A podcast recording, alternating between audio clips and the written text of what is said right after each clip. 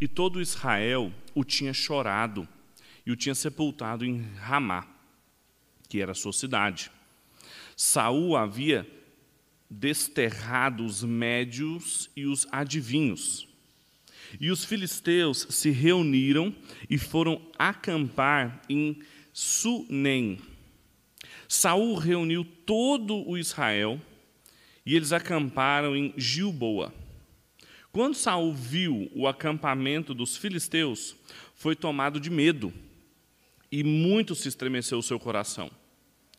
Saul consultou o Senhor, porém o Senhor não lhe respondeu, nem por sonhos, nem por urim, nem por profetas.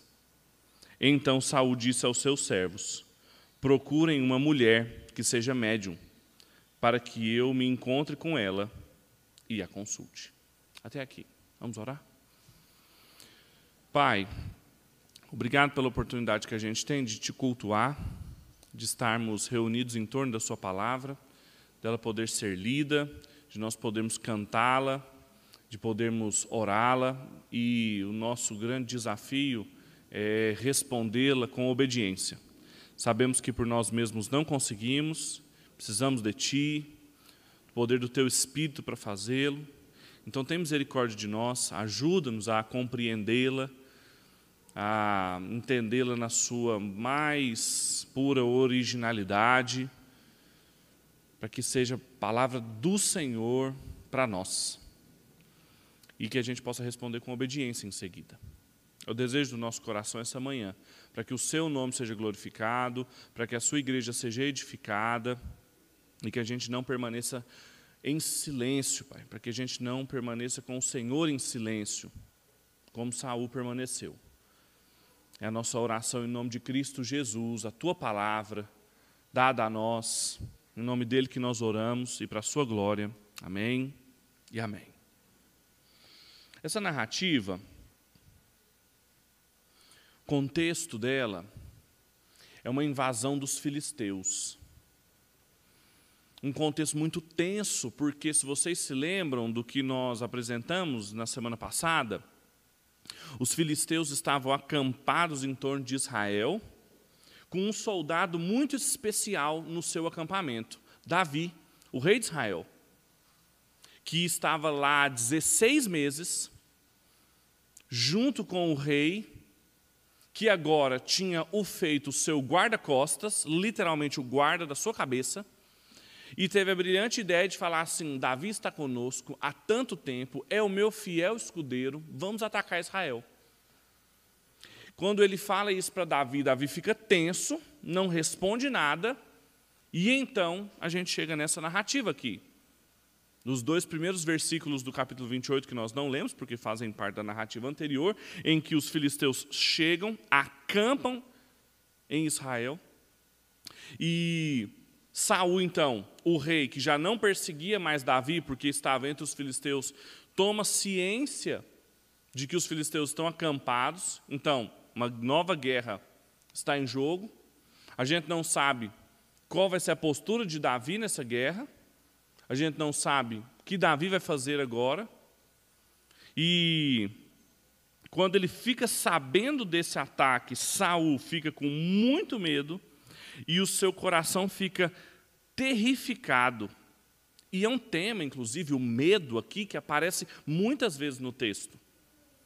Da, Saul fica várias vezes com medo aqui nesse texto. Medo aparece várias vezes nesse texto. Esse é um texto sobre medo.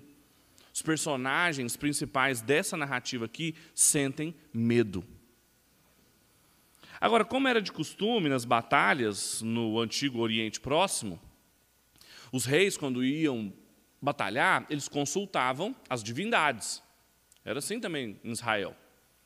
E Saul, então, consulta a Deus antes de sair em batalha, pedindo direção, e ele faz isso. Só que o texto nos traz três informações na introdução, logo nos primeiros versículos, os que nós lemos aqui, para falar sobre coisas que vão montar o pano de fundo para a narrativa principal, para o grande drama que vai acontecer aqui. Três informações que constituem aqui a situação que Saul vai se encontrar de grande atenção nesse texto. Primeiro, informa que o profeta Samuel havia morrido. A gente já sabia disso, já foi falado isso anteriormente, mas é reafirmado aqui: que ele morreu, que Israel toda chorou sua morte e que ele foi sepultado na sua cidade, Ramá. Ou seja, é a primeira vez que uma palavra também que é muito recorrente aqui junto com a palavra medo aparece nesse texto, a palavra morto. A palavra morte. Esse texto também é um texto sobre mortos. Esse é um texto sobre medo e esse é um texto sobre mortos. Mas não é um texto sobre medo dos mortos.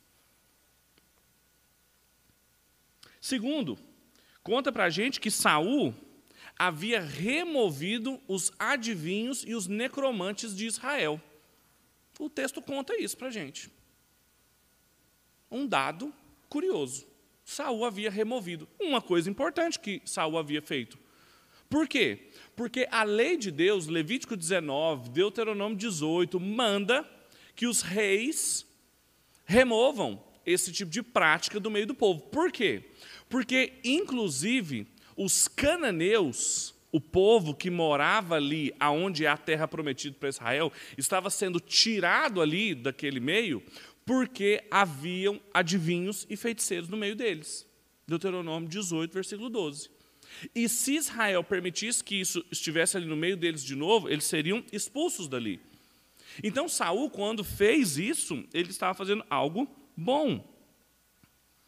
É interessante que muitos anos depois, nós vamos ver isso, com a graça de Deus, daqui alguns meses, um rei muito ímpio chamado Manassés, lá em segundo livro dos reis, no capítulo 21, ele reestabeleceu em Israel adivinhos e necromantes, recolocando na terra prometida aquilo que seria o que os faria ir para o exílio, porque era típico do que havia ali e que fez o julgamento de Deus para os cananeus e que seria feito também o julgamento de Israel. Bem, Saul tinha tirado. A gente é informado aqui duas coisas. Samuel havia morrido. Saul havia tirado os adivinhos e os necromantes dali. E uma terceira coisa que informa que o texto é que os meios oficiais que um rei tinha de consultar a Deus não tinham dado certo.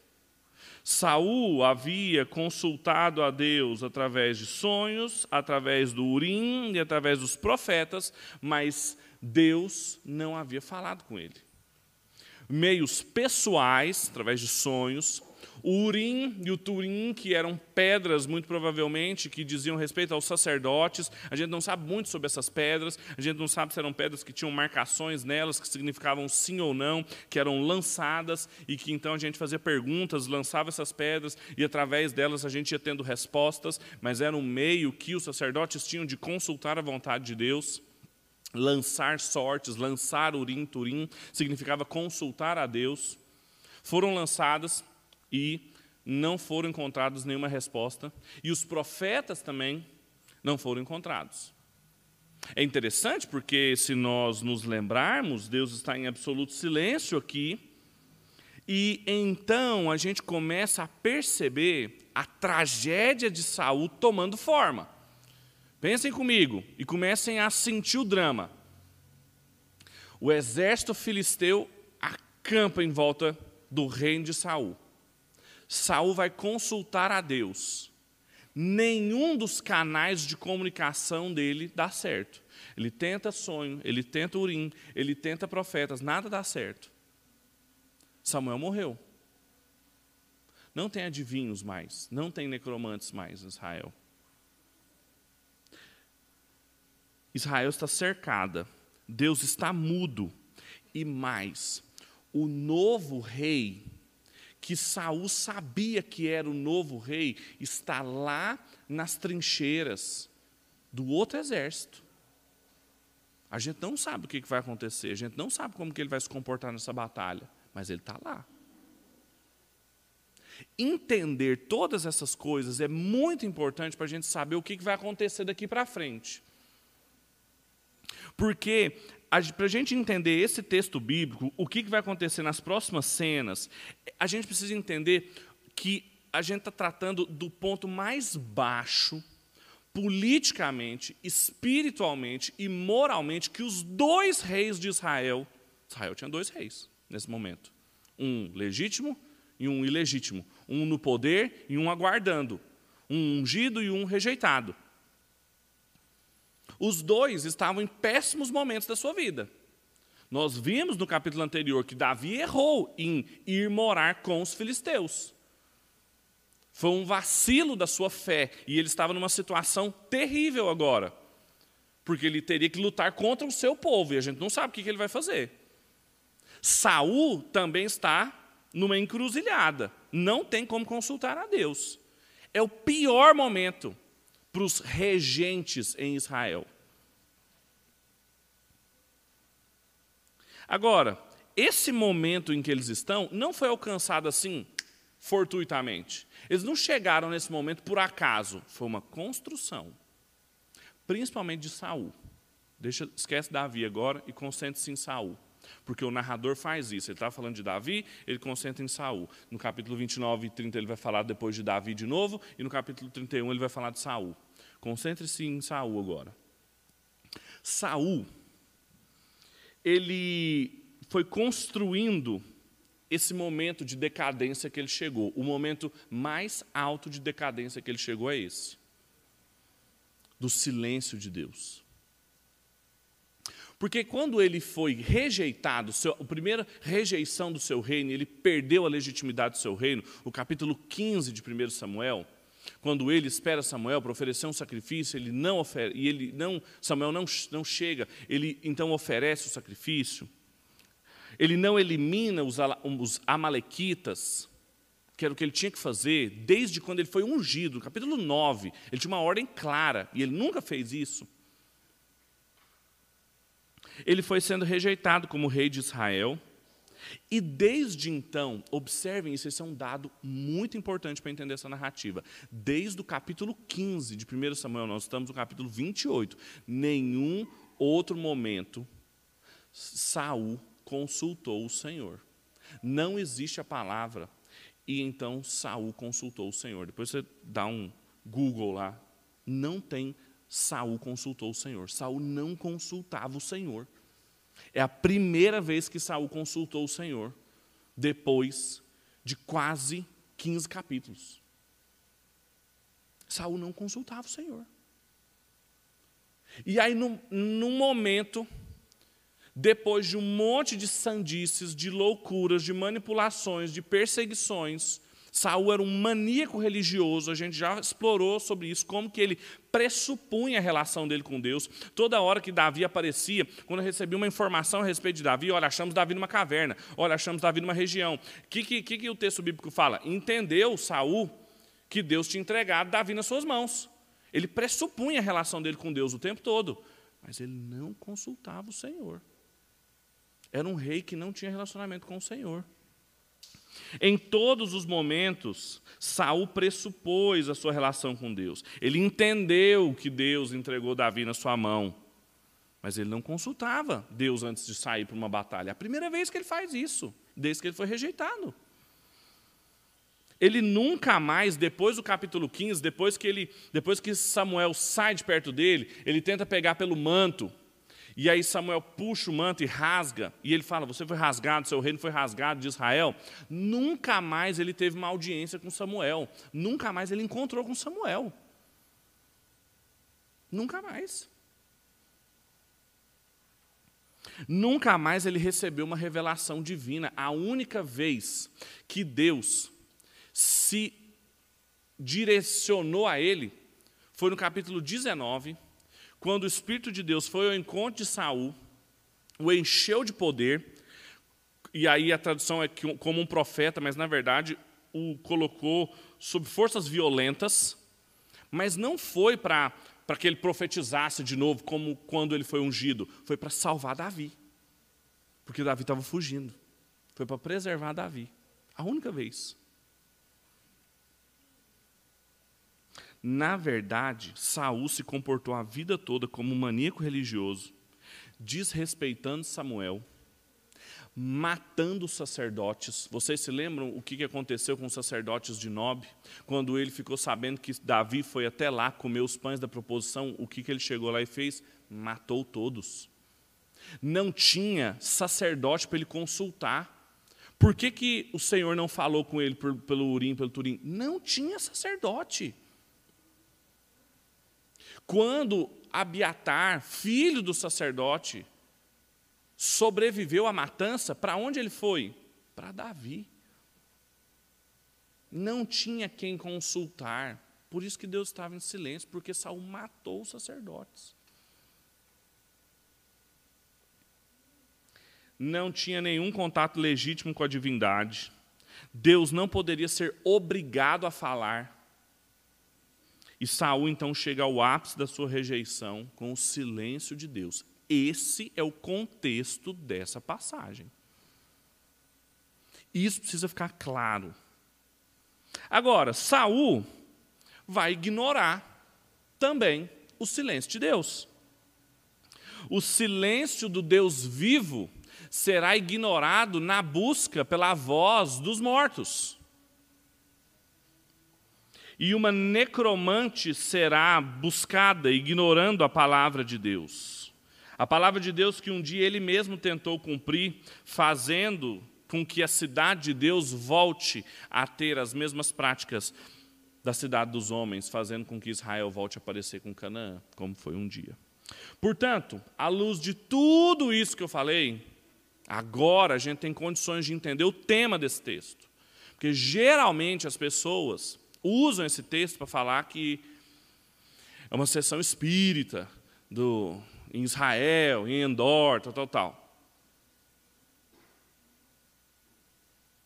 O tema desse texto é sobre o silêncio de Deus para alguém que passou a ignorá-lo. O tema desse texto é sobre o silêncio de Deus, para alguém que construiu, que virou as costas para Deus e passou a ignorá-lo. E para alguém que passou a ignorar a Deus, o silêncio de Deus transforma-se em ocasião para algumas coisas. As cenas que, que virão aqui são ocasião para Saul protagonizar retrocessos. Tem quatro retrocessos aqui que Saul ocasiona com a sua consulta à necromante de Endor, no silêncio de Deus. Ele retrocede na obediência, no seu ofício, no conhecimento e na comunhão. Ele retrocede em quatro dimensões. E são retrocessos finais na vida dele. Ele retrocede na obediência, retrocesso final, retrocede no seu ofício enquanto rei, retrocede no seu conhecimento e retrocede na comunhão. Eu gostaria de explorar cada um deles. Então, para alguém que passou a ignorar Deus, o seu silêncio, o silêncio de Deus, transforma-se em ocasião de retroceder, em primeiro lugar, em obediência. E isso fica claro nos primeiros versículos, nos quatro primeiros versículos que nós lemos, do versículo 3 ao versículo 7. Quando conta que Samuel havia morrido, Israel havia chorado, não havia mais a voz do Senhor, e então Saul pede para consultar uma mulher necromante, como nós lemos. A primeira lição que a gente aprende aqui é sobre um retrocesso na obediência. Veja, quando o narrador havia mencionado que Saul havia removido os adivinhos e os feiticeiros em Israel, ele não faz isso com o intuito de elogiar Saul, com o intuito de aumentar a, a benfeitoria de Saul como fosse elogioso enquanto um rei. Não, ele não faz isso. Ele faz isso ao contrário, com o intuito de aumentar a sua condenação. Ele está aumentando, ele coloca alguns dados aqui, porque ele está aumentando os fatos que vão fazer com que a sua condenação, que virá logo a seguir, fique mais evidente. Por quê? Porque ele, ele irá transgredir conscientemente a lei do Senhor, que ele conhecia e que ele outrora havia tentado aplicar é um retrocesso na obediência, quando ele, no silêncio de Deus, quando Deus permanece em silêncio, ele continua falando. Veja, Deus calou-se e Saul continuou falando. Saul permaneceu falando. E isso teve consequências. O Walter Brugman, que é um comentador do texto bíblico, ele diz que a situação é como que de um paciente em estado terminal que já buscou todos os médicos tradicionais, os melhores especialistas, e agora ele vai atrás dos charlatões. Ele vai atrás dos charlatões. E ele chega até essa mulher numa cidade chamada Endor, que fica ali nas fraldas do Monte Tabor, quase nas raias da terra dos filisteus. Por isso que ele tem que passar pelo acampamento dos filisteus, eu vou falar mais sobre isso. Então, ele está numa influência, essa cidade está numa influência cananeia muito grande. Por isso que essa mulher conseguiu sobreviver, inclusive, com uma lei de eliminação dos adivinhos. Porque se eliminou os adivinhos, por que essa mulher sobreviveu? E por que era tão fácil saber que tinha uma mulher lá? Quando ele falou assim, me arrume uma mulher adivinha, e o servo dele falou assim, tem uma lá em Endor. Porque ela estava assim, ó, na fronteira, numa região de práticas da cidade dos homens muito forte. E é muito interessante um fato que apenas um comentador chama atenção, que Saul fala assim: chama uma mulher. Os três ofícios que foram falados anteriormente eram ofícios masculinos: de profeta, sacerdote e o de rei, que é o de Saul. Nenhum deles está em seus plenos funcionamentos. E aí o que, que ele vai atrás? De uma mulher numa cidade na fronteira cananeia, numa prática contra a lei, em religiosidade oficial, ela não tinha espaço, mas o Walter Voigels vai dizer que na religiosidade popular, elas eram muito comuns e colocadas em risco.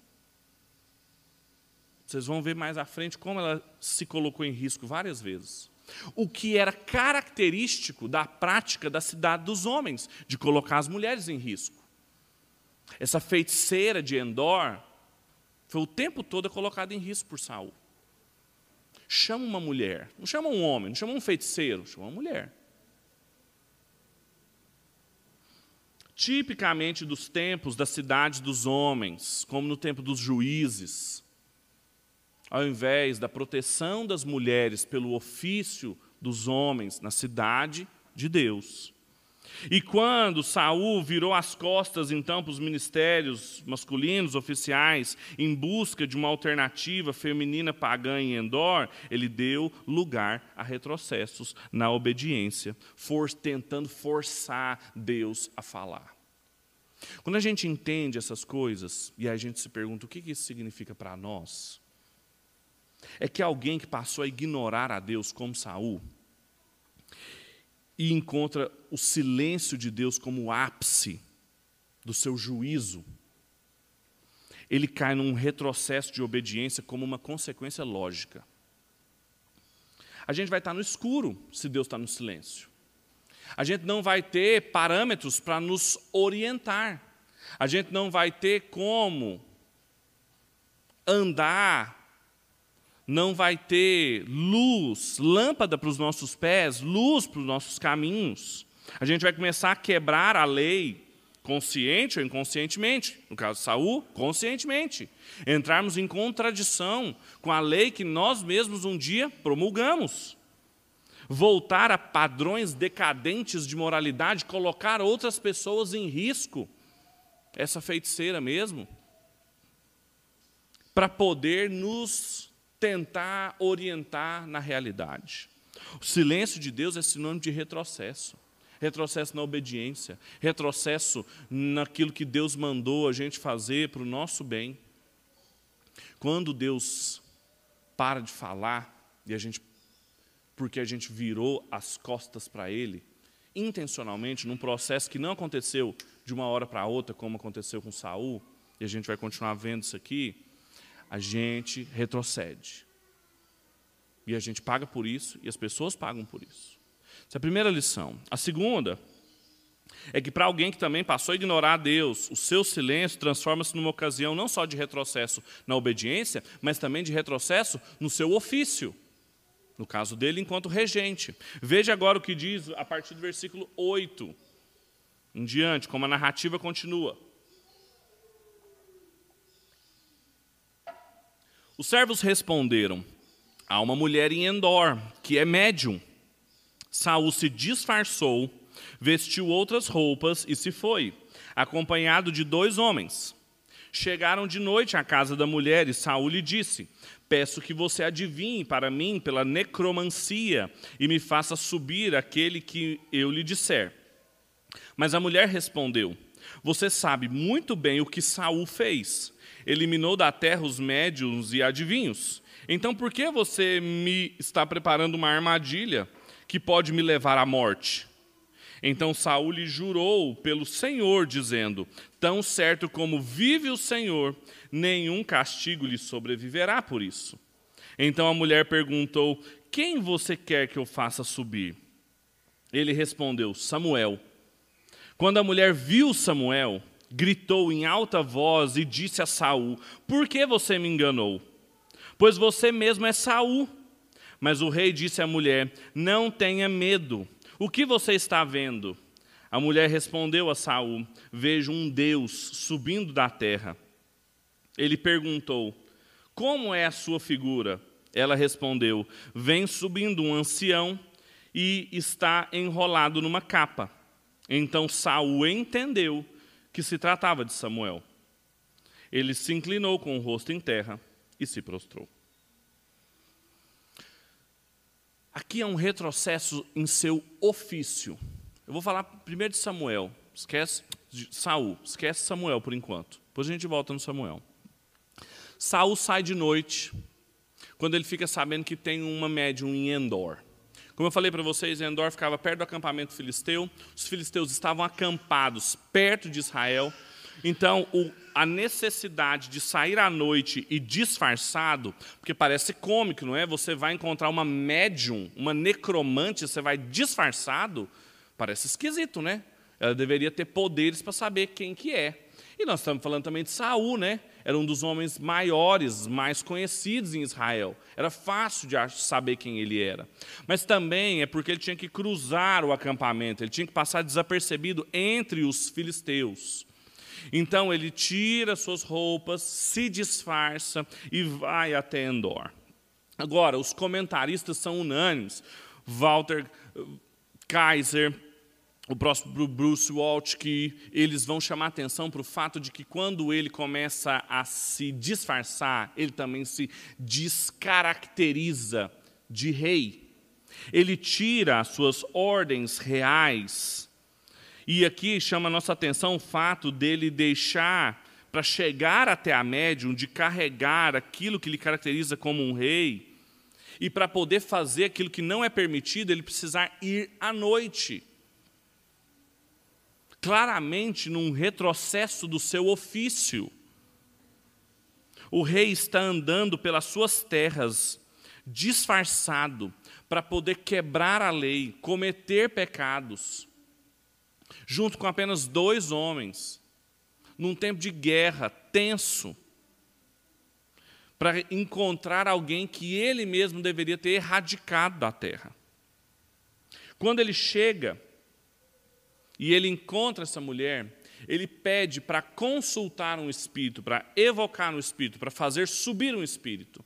E aqui há um dado interessante na língua original. A expressão que ele usa aqui ecoa de forma quase sinistra as duas mesmas palavras que Samuel usa no capítulo 15, quando vai condenar Saul. Quando ele diz que o pecado de Saul, a rebelião de Saul era comparado ao pecado de feitiçaria.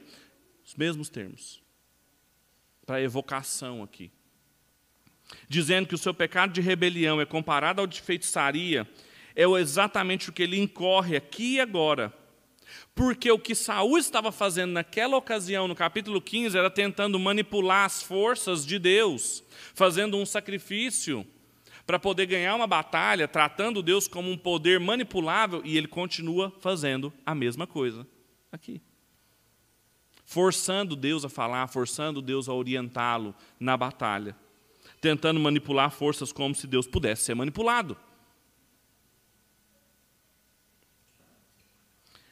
Veja que a mulher, quando encontra com ele, fala assim: Por que você me faz essa armadilha? Ela está com medo. Veja, lembra que eu falei? Esse texto é sobre medo. Saul proibiu fazer isso.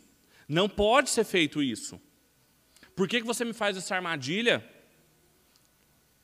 Ela está sendo colocada em risco, é uma mulher sendo colocada em risco. O rei de Israel, que deveria proteger as ovelhas de Israel, está colocando uma mulher em risco. Ela sabe que ela pode ser julgada pelo rei Saul, mas o rei Saul garante que o rei de Israel não está. Ela não sabe que ele ainda é o rei de Israel, mas ele não está ali para julgá-la, porque ele tem descaracterizado-se como rei de Israel. Ele não está ali para julgá-la, ele não está ali para condená-la. Nada vai te acontecer, não, não vai ser imputado esse pecado em você. Pode chamar alguém para mim. Nenhum crime vai ser imputado, porque o rei não está lá para cumprir o seu papel, o rei não está lá para cumprir o seu ofício. O rei está lá para fazer suas vontades. O rei está lá para tentar manipular Deus uma vez mais. E aqui, uma das cenas mais bizarras do texto, ele jura em nome do Deus vivo que nada acontecerá se ela consultar os mortos por ele. É o cume da baixeza espiritual, política e pessoal do regente de Israel. E tanto que, eu não vou falar sobre isso ainda, vou deixar para o próximo ponto, mas tanto que quando Samuel aparece para necromante, ela se assusta, mas ela não se assusta com Samuel. Ela dá um grito e ela vira para Saul. Ela, ela, Samuel aparece para ela, ela nem sabe que é Samuel. O texto não fala que ela falou que era Samuel, ela viu um ancião e ela viu alguém como um Deus. Só isso que o texto fala.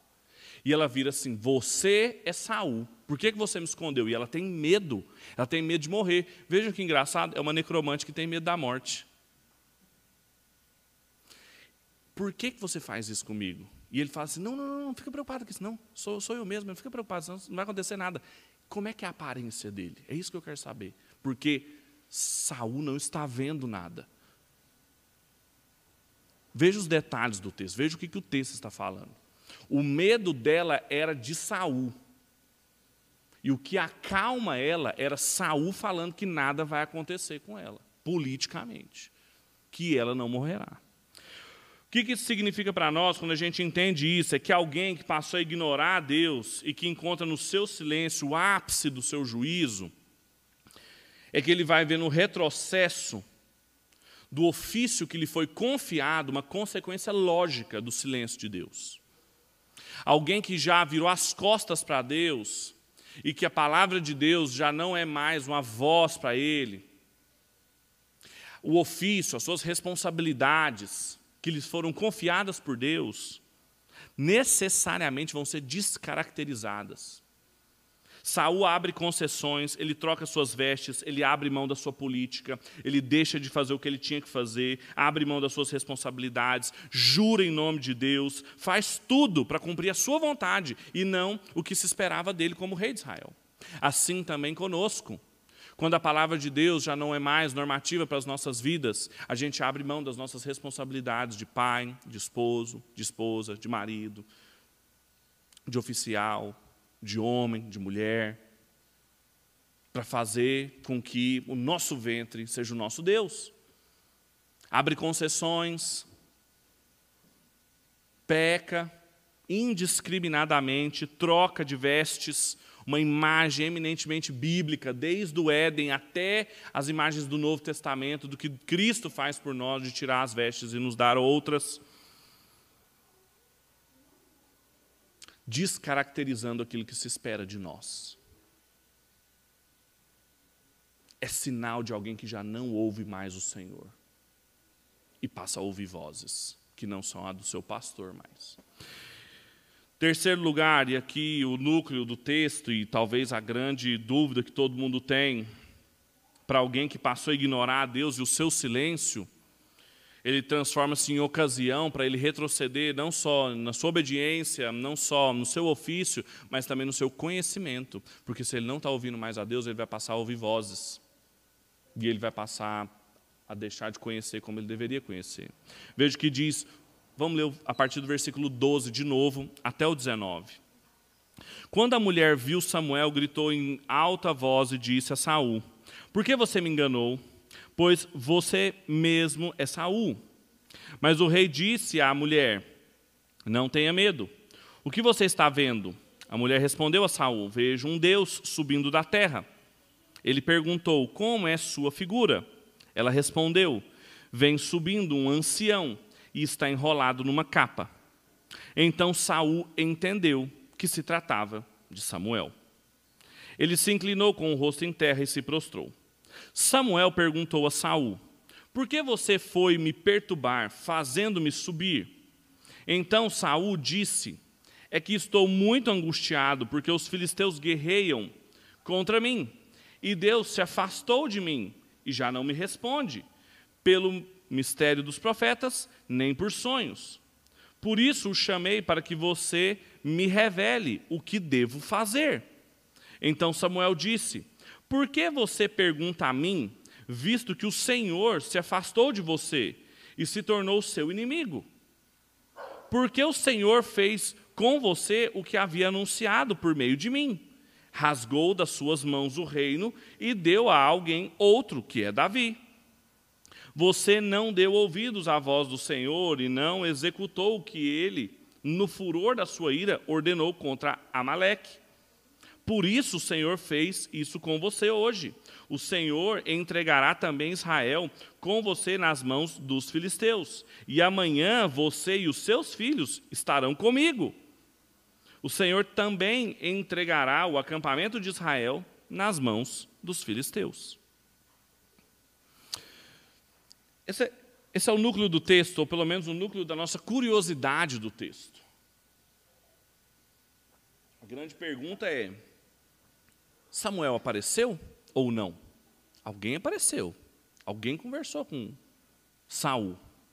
Ou eram vozes na cabeça de Saul? Desde muito tempo esse texto ocupa os intérpretes da Bíblia, Tertuliano, no século III depois de Cristo, até os intérpretes mais contemporâneos, passando pelos reformadores e tudo mais. Algumas coisas precisam ser vistas aqui, como eu mencionei para vocês há, existem diferenças. A necromante vê, mas ela não escuta nada.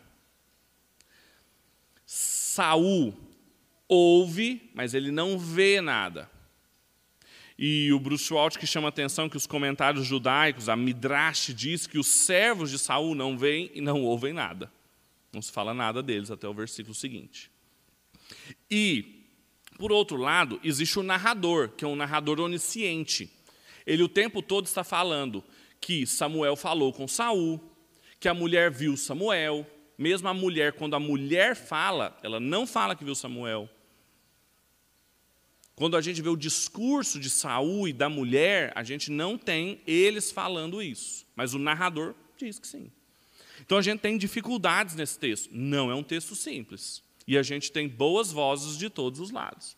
Agora, a gente tem elementos, como eu mencionei para vocês, amplos, na minha opinião, para entender que Saul foi enganado aqui e que não era Samuel, por várias razões.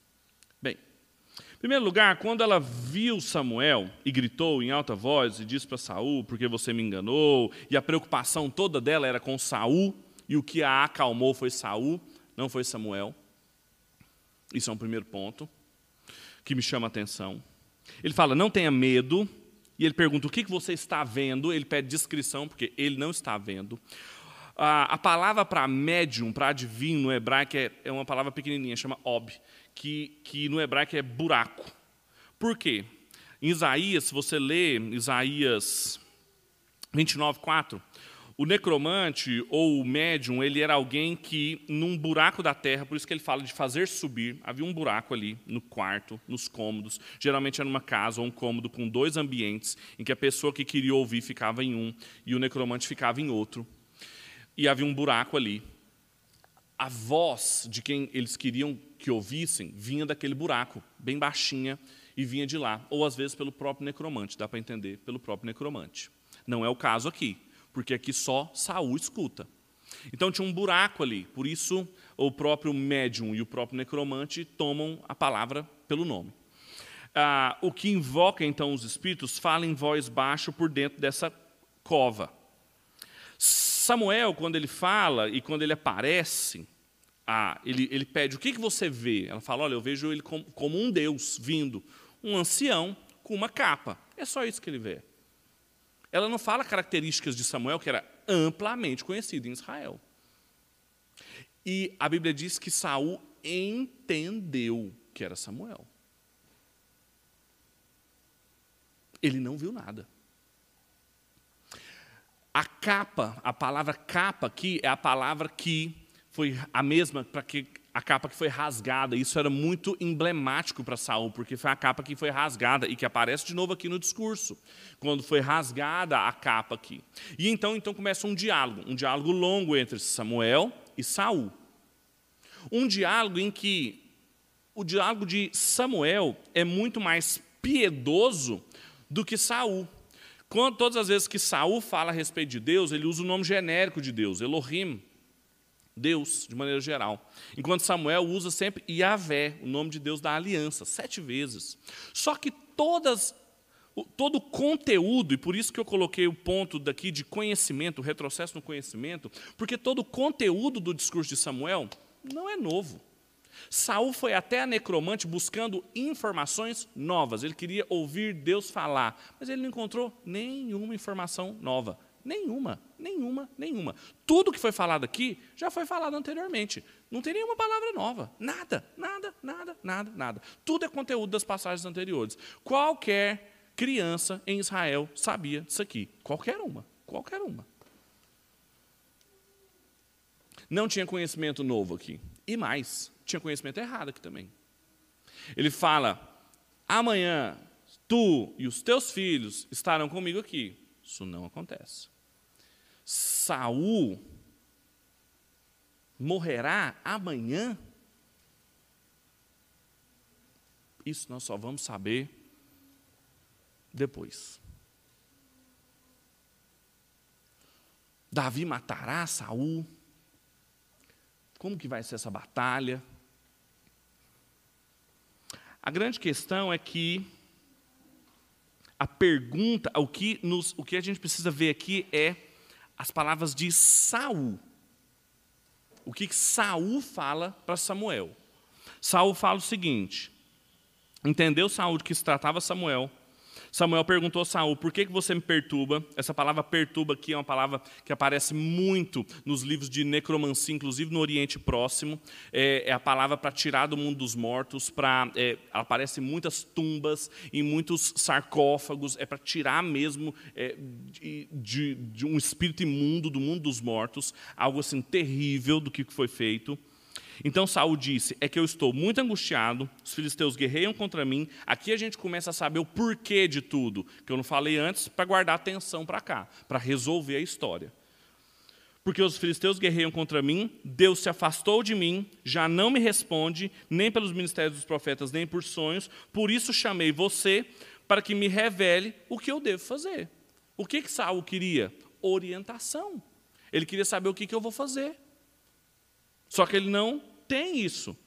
Samuel fala um monte de coisa, fala o que, que vai acontecer para ele, e ele sai de lá sem saber o que, que vai acontecer. Há um retrocesso em conhecimento aqui.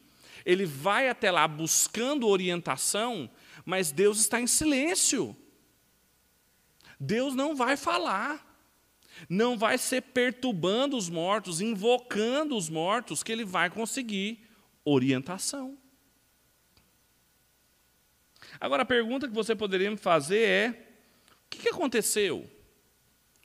Se não era Samuel, quem era? O Senhor Jesus, na, na história, não é uma parábola, é uma história. Jesus falou que não é uma parábola de rico e Lázaro. Quando uh, Lázaro morre e. e, e o, o, desculpa, é, o mendigo e Lázaro Lázaro e o rico, o rico vai para o Hades e o Lázaro vai para o seio de Abraão. Ele pede para poder mandar uma mensagem para os seus familiares na terra. Ele fala: Olha, há um abismo entre nós, a gente não pode cruzar, não há quem fale com eles. Ele fala: Eles têm Moisés e os profetas. Eles já têm a mensagem. O Senhor Jesus, interpretando isso aqui, ele diria: Olha, não se fala Lucas 16. Não tem o que dizer. Há um abismo entre nós intransponível. E eles têm a palavra do Senhor, o que Saul ignorou. Saul o tempo todo está ignorando ao Senhor. Então, o que, que acontece? Por que, que isso aqui acontece? Saul está sendo enganado. Agora, isso era recorrente? Sim. Abra sua Bíblia, a gente está terminando. Abra sua Bíblia em 1 Reis, capítulo 22.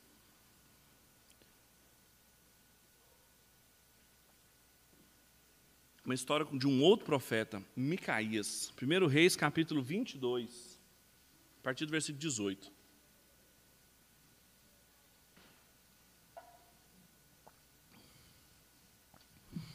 Primeiro Reis, capítulo 22, versículo 18. Diz o seguinte: Primeiro livro dos Reis, capítulo 22, versículo 18. Então o rei de Israel disse a Josafá: Não te disse eu que nunca eles chamam. Qual é o contexto? Josafá e Acabe, numa aliança espúria entre o rei do norte e o rei do sul, chamam o profeta Micaías para ouvir um profeta diferente, mas ele fala: olha, esse profeta sempre profetiza coisa errada, você vai ver, tal, não é bom. E aí fala: vamos ouvir, eu quero ouvir esse profeta. Então o rei de Israel disse a Josafá: Não te disse eu que nunca profetizará de mim o que é bom, senão só o que é mal? Então ele disse: Ouve, pois, a palavra do Senhor. E aí ele tem uma visão. Vi ao Senhor assentado no seu trono, e todo o exército do céu junto a ele, e a sua mão direita e a sua mão esquerda. E disse o Senhor: Quem induzirá Acabe para que suba e caia em Ramote de Gileade? E um dizia dessa maneira, e outro dizia de outra. Então saiu um espírito e se apresentou diante do Senhor e disse: Eu o induzirei. E o Senhor lhe disse: Com o quê? E ele disse: Eu sairei e serei um espírito de mentira na boca de todos os seus profetas. E ele disse: Tu o induzirás e ainda prevalecerás. Sai e faze assim. Agora, pois, eis que o Senhor pôs o espírito de mentira na boca de todos esses profetas, e o Senhor falou mal contra ti. Então Zedequias, filho de Kenaás, chegou e feriu Micaías no queixo e disse: Por onde saiu de mim o Espírito do Senhor para falar a ti? E disse Micaías: Eis que verás naquele mesmo dia, quando entrares na câmara, em câmara que te esconderes. Veja qual é a cena aqui. O profeta falou assim: Sabe o que vai acontecer? Acabe. Você vai ser enganado, porque eu vi o Senhor na sua Assembleia Celestial, perguntando aos seus anjos: quem será um espírito enganador na boca dos profetas, dos, dos profetas para enganar o rei Acabe, para que ele vá e caia em batalha? E aí chegou um espírito e falou: Eu vou, e seria um espírito de mentira. Ele falou assim: Vá e engane. Saul está sendo enganado na boca da necromante, que ele foi atrás. Por que o Senhor permite essas coisas?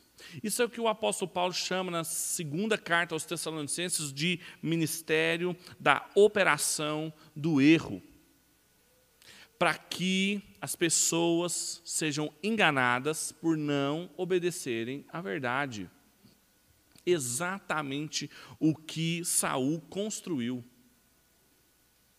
Quando você lê o relato da crônica, real, primeiro livro das Crônicas, o capítulo 10, quando narra a morte do rei Saul, diz que o rei Saul morreu porque ele não consultou o Senhor, mas ele consultou uma necromante.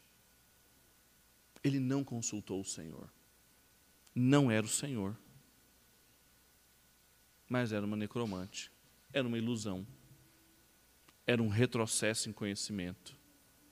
A Bíblia, quando em outra passagem, no primeiro livro das Crônicas, interpreta o fato do mais baixo momento que ele chegou, do que aconteceu, de fato, Saul nunca consultou o Senhor. Mas ele foi atrás de falso conhecimento e foi enganado. É isso que acontece conosco. Quando a gente vira as costas para Deus e ele permanece em silêncio. E em terceiro e último lugar, para alguém que também passou a ignorar o Senhor e o seu silêncio se transforma numa ocasião de retrocesso em comunhão. Veja que como a narrativa termina. De repente Saul caiu estendido no chão e ficou com muito medo por causa das palavras de Samuel. Faltavam-lhe as forças porque não tinha comido nada todo aquele dia e toda aquela noite.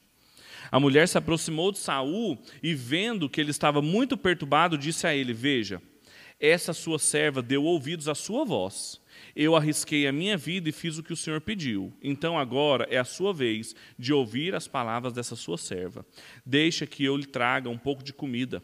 Coma para que o Senhor tenha forças e possa seguir o seu caminho. Porém, ele recusou, dizendo: Não vou comer. Mas os seus servos e a mulher insistiram, então ele concordou. Levantou-se do chão, sentou-se na cama, e a mulher tinha em casa um bezerro gordo, e ele se apressou em matar. Pegou também farinha amassada, fez alguns pães sem fermento e trouxe a comida a Saul e os seus servos, e eles comeram. Depois se levantaram e foram embora naquela mesma noite. Um outro detalhe no texto, que só mostra no final, então só agora que eu falo, é que Saul estava o dia inteiro sem comer. O dia inteiro sem comer, alucinado como sempre, alucinado. Como sempre, naqueles jejuns loucos que ele também propôs na época do seu filho Jonatas, que também os seus soldados falaram: seu pai é louco, e esse tipo de coisa só pioraria a nossa situação e facilitaria o tipo de alucinação e vozes que ele poderia ouvir entendendo que era Samuel e tendo esse tipo de experiência que ele teve na casa da necromante, que a lei de Deus negava, que nós não temos nenhum outro tipo de relato na escritura e que a gente não tem motivo para crer que aconteceu. Agora, o que a gente percebe aqui é um claro retrocesso de comunhão, porque primeiro, depois da experiência, ele fica totalmente paralisado. O medo dele aumenta, então ele começa com medo na narrativa e termina com medo. Ele não avança. Ele está paralisado, ele é incapaz de agir, ele está sem comer vários dias. Agora, tem um detalhe no texto, por isso que eu coloquei o termo da comunhão. Porque ele, quando foi ungido em Israel, Samuel o chamou para um banquete e ele teve comunhão com o profeta. Ele estava dias sem comer, porque ele estava atrás das jumentas do seu pai. E aqui ele também estava há dias sem comer atrás da feiticeira de Endor. E ele agora vai comer com a feiticeira, em busca de ouvir os mortos. Olha o retrocesso na vida dele. O último banquete real que ele participa antes de morrer é com uma feiticeira, que ele nem queria comer, depois de ouvir que ele morreria. Ele nem queria depois dela ouvir tudo que ele estava falando, ela ouvindo só um lado da conversa e vendo tudo aquilo que ela viu, ele, as experiências que ela teve, chocada com aquilo, ela falou assim: me escuta. Isso, novamente, olha quem que você está escutando. Olha, ele deixou de escutar a Deus para escutar uma feiticeira agora. Coma, coma. Senão você não vai dar conta. Seus servos insistiram até que ele comeu e voltou. Quando Deus permanece calado como a última sentença do seu juízo para nós, que viramos as costas para Ele, no mais baixo da condição espiritual que a gente assume, a desobediência, a descaracterização da nossa responsabilidade, a falta de conhecimento, a falta de comunhão tornam-se marcas da vida que é típica da cidade dos homens, só que experimentada por aqueles que deveriam viver uma nova vida na cidade de Deus. Esse é o fim trágico do primeiro rei de Israel.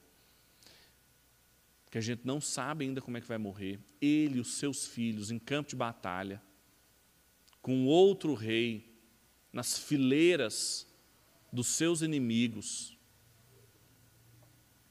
que a gente vai ouvir a história mais tarde. Vamos orar? Feche seus olhos.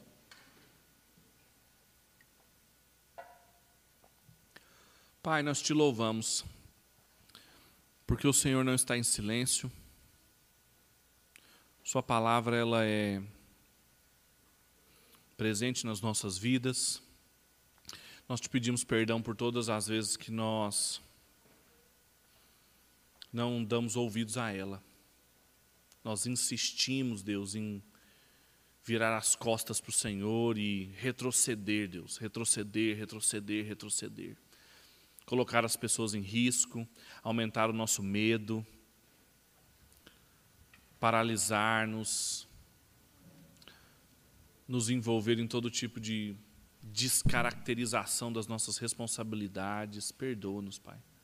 Perdoa-nos por todo tipo de insanidades e ilusões que nós nos envolvemos quando viramos as costas para o Senhor. Ajuda-nos, Deus, a termos satisfação na Sua voz. Ajuda-nos, Deus, a encontrarmos consolo, Pai, na Tua palavra.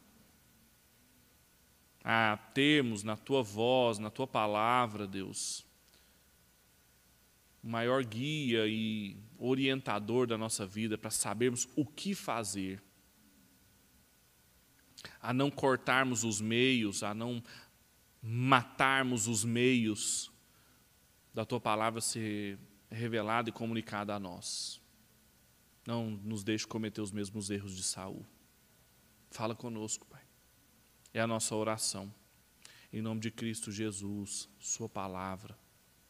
Amém e amém.